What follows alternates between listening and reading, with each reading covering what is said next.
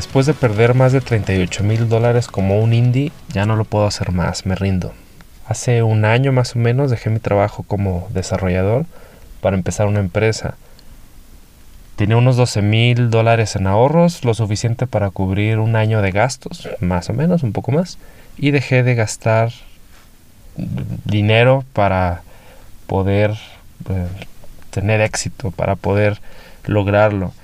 ¿Qué tan difícil podía ser? Yo me pregunté, pues está sencillo, creo algo, se lo ofrezco a 10, 20 personas, mm, les cobro lo suficiente para, para ganar unos mil dólares al mes y de ahí eventualmente llegaré a los 20 mil dólares recurrentes al mes. No es problema y con eso gano mucho más de lo que ganaba como desarrollador, aparte tengo independencia y, y otras cosas que había imaginado al principio bueno, funcionó de esa forma. Como podrás imaginarte, pues no, fui ingenuo y no fui el único que me lo dijo en su momento, pero me di cuenta muy tarde. Salí en las noticias, tener historias de éxito, haber escrito libros sobre mi historia, haber grabado podcasts sobre lo que yo decía, pues fui culpable de todo eso. Creí que era lo suficientemente inteligente, en su momento me sentí inteligente. Si otros lo pudieron lograr, otros lo decían a través de sus programas, a través de sus pláticas, a través de lo que compartían, pues yo lo haría mucho mejor, tenía más experiencia. Bueno, pues ahora estoy quebrado, odio el camino por el cual me fui moviendo, odio los proyectos en los que creé, los que colaboré, y odio haber gastado todo mi dinero y no haberlo ganado de regreso. Gané unos 60 dólares que pues me duele más que incluso haber ganado 0 dólares, porque no vino de mi proyecto, ni vino de mis clientes, ni de mi empresa. Por lo tanto, el costo real pues es más que el dinero que perdí, es mi salud emocional, es cómo viví con mi novia, cómo no logré nada, ni siquiera podíamos pagar los gastos mínimos de vida, no podíamos también comer buena comida, comíamos lo más barato, lo menos saludable y bueno, sentí que este año fue perdido. Y de lo que escribí, pues quizás empecé a hacer historias sobre eso, porque me fue mejor escribiendo que pues de mis proyectos, de lo que desarrollé, de lo que creé y los artículos, los podcasts, pues ocupan solo unas horas y tuvieron más éxito que un producto de código que tuvo muchísimo esfuerzo atrás y pues no vendió. Por lo tanto sé cómo crear muchas cosas, pero Ahora cada vez que intento promover mis productos me duele el estómago, lo comparto en Reddit, me siento ansioso por una semana. Si voy a Facebook para promover mis aplicaciones, pues me siento mal. Si mando mensajes a mis amigos en Twitter para promover lo que hago, no puedo dormir, no puedo dormir. Siento que la gente me va a odiar, me va a decir que soy un tonto, que solo estoy aparentando, que mis ideas son terribles, que yo como persona apesto. Y eso es un sentimiento, pues, que me hace sentir muy mal. Y ya no puedo soportar más que estoy ganando cero de esto. Por lo tanto, renuncio. Quería escribir más, pero pues no sé si ser escritor o crear productos o tener una empresa. Sé que no hay reglas sobre esto. Pero bueno, renuncio. Me encontré este artículo hace unos días, escrito por José León en Twitter. Y llevo varios días pensando sobre él. Todo esto es una traducción al español por mí, Emanuel. Y bueno, a partir de aquí es mi opinión. Sin embargo, yo también me siento identificado en algunos de estos puntos y naturalmente te hace pensar, te hace te hace sentir cosas distintas, porque igual muchas veces nosotros empezamos con nuestros ahorros, con el sueño de poder sobrevivir lo suficiente hasta crecer, como te, lo pintan mucho en, en algunos lugares, en incubadoras de empresas, de juegos, etcétera, es que tienes que ahorrar, vas a crear un producto, eventualmente, bueno, vas a caer y eventualmente vas a levantarte hasta recuperar donde estaba ese famoso Valle de la Muerte o algunas, algunas teorías de que tienes que caer para levantarte, tienes que dar un brinco de fe para eventualmente crecer y superar lo que eras anteriormente.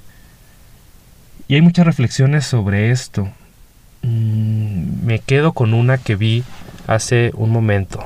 déjame la busco rápidamente para que sean las palabras correctas. Es de Levels.io, que es una persona que durante varios años, me parece, ha logrado sostener con productos muy simples crecimientos muy grandes. Es Levels.io y dice, no abandones tu trabajo hasta que tengas una fuente de ingreso estable de tus proyectos laterales, de tus side projects que paguen tus cuentas. Veo muchas historias de gente dejando sus trabajos, renunciando a sus trabajos e intentando vivir de sus ahorros o trabajar y crear de sus ahorros y no lo hagas porque tu ahorro se acabará muy muy rápido. Más rápido lo que puedes lograr que tu producto, tu juego, tu incluso una herramienta que no es un juego logre superar ese nivel de ingresos que tú requieres. Y es una realidad que yo he visto, yo he vivido también, la he compartido con algunos amigos. Vivir de los ahorros es una pésima idea y eso principalmente viene de nuestra cultura latinoamericana donde nos enseñan a ahorrar o incluso qué es peor que, eh, que ahorrar, pues es no ahorrar. La gente no ahorra, vive al día, creemos que ahorrar es lo que sigue y que nos va a trascender y nos va a hacer inteligentes. Tengo un año de ahorros, entonces puedo vivir de esto y apostamos todo, hacemos el all-in como en el póker y en un año pues vamos a estar dispuestos a no comer bien, a no dormir bien por un sueño. Es válido intentarlo, la posibilidad de éxito es muy baja y lo hemos visto, yo incluso lo he intentado, he renunciado así en brinco de fe algunas veces, con de las veces, una de las últimas veces que renuncié ya hace algunos años, Tenía solamente 50 mil pesos, alrededor de 2.500 dólares en mi bolsa. La mayor parte de eso se me fue en comprar un automóvil y comprar una computadora y con eso intenté algunos meses hacer proyectos y bueno, pues no fue el éxito que, que había esperado. O sea, me pasó la misma historia de esta persona que acabo de contarte cómo le fue y cómo fue transformándose esta parte. Algo que he mencionado muchas veces en, en estas transmisiones es que no es necesario, es necesario no solamente saber qué vas a hacer, voy a hacer juegos, voy a hacer una empresa, o voy a hacer software, o voy a ofrecer mis servicios. Eso es un paso que se tiene que hacer, pero no es el único, y quizás no es el primero que deberíamos hacer. El primero es por qué y para qué. Lo he mencionado varias veces, muchas veces, y cuando veo artículos como este me queda claro que el por qué y el para qué de las personas no es claro. Cuando hablo con otras, otros individuos me, sigue quedando claro que el por qué y para qué no es claro. Y cuando lo pregunto, dicen, pues no, tengo por qué saberlo, eh, lo hago por, porque sí. Y después veo fracasos emocionales y económicos muy marcados. Ejemplos del por qué y para qué, porque tengo una chispa creativa interna dentro de mi cuerpo, dentro de mi corazón, dentro de mi mente, quiero hacer juegos. Bueno, ya es un aviso, ya sabes qué te desencadena todo este deseo de crear cosas. ¿Para qué? es ahí donde se pone más interesante. Para vivir bien, puede ser una. Para que mi familia coma, puede ser otra. Para tener un hobby que me llene de placer y de emoción, puede ser otra también. A veces el, para qué no queda muy claro y lo confundimos. Quiero que mi nombre se marque entre todos los creadores de juegos, perfecto. Y en el camino tengo que alimentar a mi familia. Ya los para qué no están muy alineados. Y eso es algo que nos come todo el tiempo. Porque algo que también he mencionado en episodios anteriores es quién va a financiar tu para qué y tu por qué. Eso es clave, eso es clarísimo y lo he vivido a lo largo de los últimos cinco años. Mi por qué nace de ahí. Quiero crear juegos. Cuando creo juegos me siento bien. Perfecto, hasta ahí estoy bien. ¿Quién va a financiar que yo me sienta bien haciendo esos productos? ¿Va a ser un público? ¿Va a ser un inversionista? ¿Va a ser un publisher? Y yo lo entiendo, la, pregunta es muy fácil de hacer, es muy difícil de contestar y toma muchos años y quizás algunos fracasos llegar a, esa parte. Y yo lo vivo cuando estoy platicando ahora con mis colegas diseñadores, que pues yo no soy puramente diseñador, yo tengo más bien una organización, una empresa que paga impuestos y hace cosas. Y soy diferente a los demás, está bien. Yo decidí tener ese camino distinto. Y a lo mejor no programar tanto y no diseñar tanto, pero ser responsable a un nivel más como indie publisher o algo así. Pero bueno, no, la, pregunta sigue siendo la misma. O sea, nosotros cómo queremos vivir en ese sentido. Y lo retomo nuevamente a lo que nos dice Levels.io. Vivir de tus ahorros, pues no es muy buena idea, yo concuerdo, me acabé todos mis ahorros y tuve que volver a trabajar de una forma diferente, más inteligente, con mayor beneficio. Pero lo que creo yo en este momento, en esta década año 2020, que me permite tener una ventaja injusta, como le hablan en los negocios, en, en, el, en los canvas de negocios, que son documentos básicos, si estás pensando en eso, es cuál es tu ventaja injusta. Y eso es clave, porque creemos que eh, con el tabú mexicano, con la idiosincrasia latina, creemos que tener una ventaja injusta está mal y por lo tanto debemos renunciar a ella. Y pues no creo en eso. Y lo he platicado con algunas personas que es como tu privilegio. ¿Cuál es tu privilegio? Que puedo dedicarme a lo que quiero sin tener que trabajar. Es un privilegio para algunos. Yo no lo tengo. Pero veo algunos amigos que han tenido esa posibilidad. O que les pagan en un trabajo y tienen la mitad del tiempo libre para ser creativos y están seguros económicamente. Es otra oportunidad que podemos aprovechar. O trabajo en la empresa de mis padres. O estoy dando clases en una universidad y tengo acceso a laboratorios estoy rodeado de gente muy creativa, soy muy carismático y puedo jalar la atención de la gente.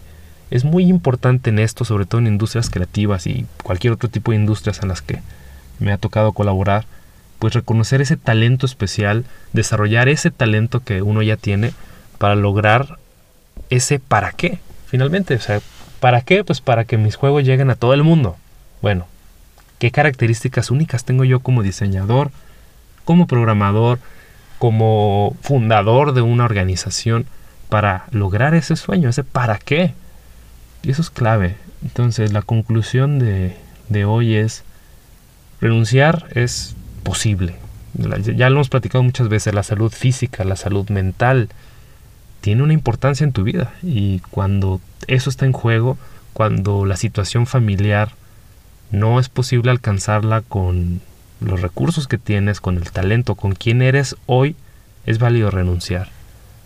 Y algo que incluso yo veo mucho con alumnos, con colegas, con gente que va arrancando, es que no es muy claro ese por qué y para qué, ya lo hemos visto, y la forma de darle la vuelta, de entender si ese para qué conecta con mi forma de ser en este momento a mis 20, 30, 40 años, es vivirlo, y solo cuando lo vives realmente lo puedes comprender y, e interiorizar en tu vida, en tu cuerpo.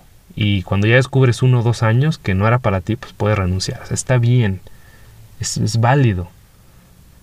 Es posible y debemos incluso en Latinoamérica y en Estados Unidos y en los diferentes países, pues permitir que la gente falle más. Eso es algo como, como también tabú, pero bueno, algo importante, no te puedo decir, no falles, deja de intentarlo, no, no puedo decírtelo, falla, es necesario que falles, aunque para mí sea muy obvio que vas a fracasar o, me puedes demostrar lo contrario, decir, oye, tenía 2% de probabilidad de éxito y lo logró, el condenado, el desgraciado lo logró, bueno, excelente.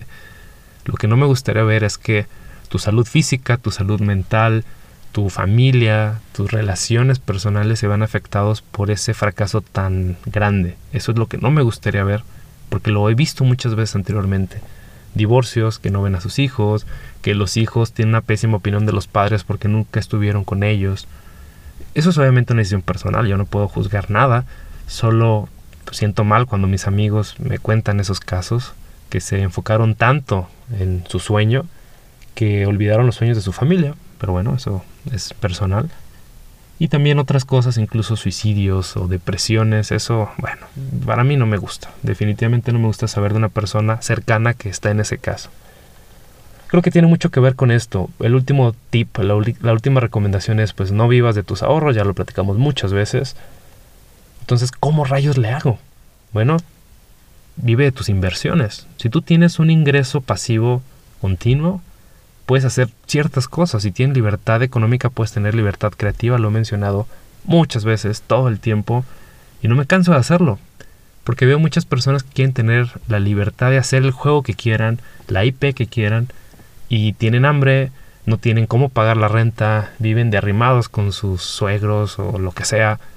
Es, válido por un tiempo, no es sostenible. Y ese es uno de los grandes temas del desarrollo. Y cuando recientemente me entrevistaron en, en el, respawneo, te invito a que lo escuches, pues es uno de los puntos que toqué. ¿Por qué hay crunch? Porque hacemos proyectos que no son sostenibles. Y el crunch no es sostenible. Daña a la gente, daña a la empresa, daña al medio. Pero queremos estar en ese entorno que no es sostenible. Y eso nos va a separar quizás entre gente que quiere hacer cosas no sostenibles y sí sostenibles. No meto aquí a los hobbies. Ah, quizás un hobby no es tan sostenible. Lo pagas con otro ingreso que tú tienes. Es válido, está bien. Yo hablo de un desarrollo profesional no sostenible. Que es, vivo el sueño, yo meto en mis propios recursos, yo hago ciertas cosas pero no me van a permitir continuar. Y eso daña a la industria latinoamericana, a la industria mexicana, porque vivimos de sueños, vivimos de una gran ilusión, aprovechamos el deseo y la ilusión de ciertas personas, de, nuestro equipo de trabajo, incluso nuestros eh, em, backers de Patreon, digo, backers de Kickstarter o la gente de Patreon, etcétera. O sea, traemos un sueño, no lo cumplimos, no cumplimos el sueño de nuestros colaboradores, de nuestros backers, de nosotros mismos, y naturalmente eso se quiebra y no le damos continuidad. Si es muy complicado, no quiero simplificarlo sin embargo, sí quiero compartir que debemos buscar esa sostenibilidad. ¿Cómo continúo esto? En base a buscar donde realmente hay gente que quiera aportar en esto, buscar ciertas oportunidades y que no se convierta tanto en un sueño, sino en un objetivo, en una meta que conecta emocionalmente contigo. Y eso es, yo lo sé, lo he dicho muchas veces, es el santo grial del, del creativo. Sin embargo, eso no llega por convicción, no llega porque yo te lo diga y de pronto tú vas a empezar a hacer juegos sostenibles. Llega por un proceso de vida, un proceso de aprendizaje. Ese proceso es mucho más sencillo, es mucho más sostenido. Si tienes un ingreso pasivo que te ayuda en esto, si no tienes hambre, si no tienes la necesidad de que tu familia, tus hijos, tu pareja, lo que sea, te van a estar presionando económicamente por lograr cierto objetivo, eso, esa es la gran clave y solo pocos pueden tener las características para lograrlo. Mi reflexión, mi actividad para terminar esta transmisión es cuáles son esas ventajas que tú tienes. Y si no las tienes, no las identificas, ¿qué se te ocurre que puedes hacer para lograrlo? Algunas ideas, reunirte con ciertas personas, agregar valor de ciertas maneras. Hay gente, y lo veo muy talentosa, que puede hacer todo, o casi todo puede programar, puede diseñar, puede publicar un juego, puede hablar inglés, puede hacer X y Y cosas y ya ellos nos dirán si es posible con todas esas actividades que hacen, vamos a decir algo, ese trabajo vale mil dólares en el mercado, puede recuperar otros mil dólares para vivir haciendo eso. Yo he descubierto, lo mencioné en las transmisiones recientes, que yo solo no puedo hacer todo. O sea, no sé hacer todo, sé hacer muchas cosas de lo necesario para un juego y me he unido con ciertas personas para complementar esas características y es lo que a mí me funcionó después de 5 años de dedicarme profesionalmente a hacer juegos y unos 12 años de hacer software y otras cosas. O sea, 12 años de carrera profesional, 5 años de haciendo juegos como hemos podido. Todavía no tenemos nuestro gran juego mexicano, todavía no tenemos nuestro gran caso indie en, en, a nivel mundial. Ahí vamos, y por lo pronto a nosotros nuestra mentalidad es pues no rendirse. Pero definitivamente si estuviéramos como al principio de la transmisión, con hambre, debiendo 30 mil dólares. Me ha tocado de ver cientos de miles de dólares en las organizaciones donde he colaborado y salimos adelante. Y esa es quizás una ventaja injusta que yo tengo, que aunque todo está muy difícil, pongo mi mejor esfuerzo, pongo mi mejor ánimo y hemos logrado salir de deudas y de algunos compromisos que no podíamos cumplir. Es, es mi ventaja injusta probablemente. Soy muy optimista, soy informado, pero al mismo tiempo le pongo buena cara a las cosas. Tengo muchas otras debilidades y otros defectos que comparto contigo y lo he compartido anteriormente. No soy un buen artista, mis juegos son muy feos visualmente.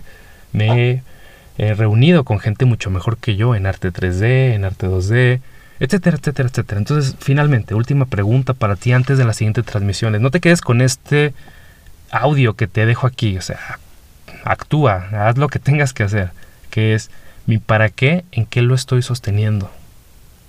¿Tengo ahorros? Bueno, es, es un primer paso. ¿Tengo inversiones que me van a dar dinero de forma continua para pagar mi aprendizaje en diseño de juegos? Mis errores, obviamente, que va a haber muchos.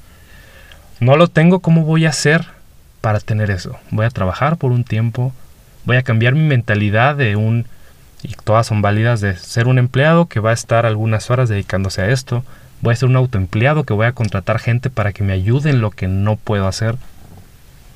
Voy a ser un empresario que voy a tener que preocuparme por ciertos procesos industriales y mi empresa va a generar cierto valor y va a tener ciertas responsabilidades. Voy a ser un inversionista que le pago a la gente para que logre ciertas cosas y me dé cierto dinero. Eso es como un esquema muy básico así en finanzas personales. ¿Qué voy a hacer? Y si tengo miedo, y si tengo dudas, incertidumbre, no sé qué hacer, ¿con quién me voy a acercar para descubrirlo? Esa es la gran actividad. Mucha gente se acerca conmigo y me dice, oye, no sé qué hacer. Bueno, ¿y, ¿y qué quieres hacer para saber?